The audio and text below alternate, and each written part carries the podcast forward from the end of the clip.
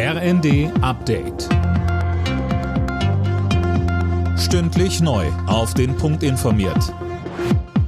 Ich bin Silas Quiring. Guten Tag.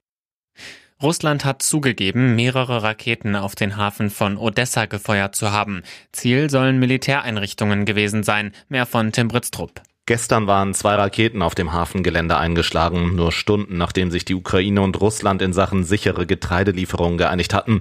Odessa ist ein wichtiger Umschlagplatz. International wird die Attacke scharf verurteilt. Der ukrainische Präsident Zelensky spricht von russischer Barbarei, Bundesaußenministerin Baerbock von einem feigen Angriff. Der EU-Außenbeauftragte Borrell twitterte, dies zeige erneut Russlands völlige Missachtung des Völkerrechts und seiner Verpflichtung.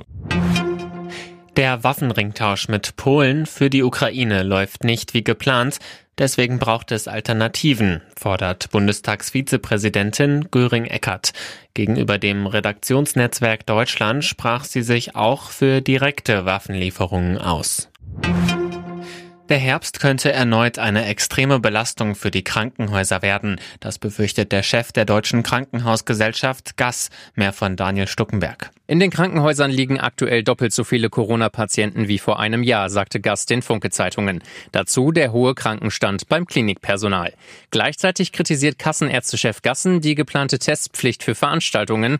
Angesichts gewaltiger Finanzlücken im Gesundheitssystem sprach er in der neuen Osnabrücker Zeitung von Milliarden für sinnfreie Tests symptomfreier Menschen.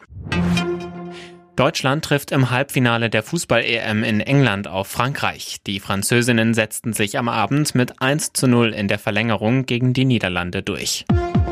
Alle Nachrichten auf rnd.de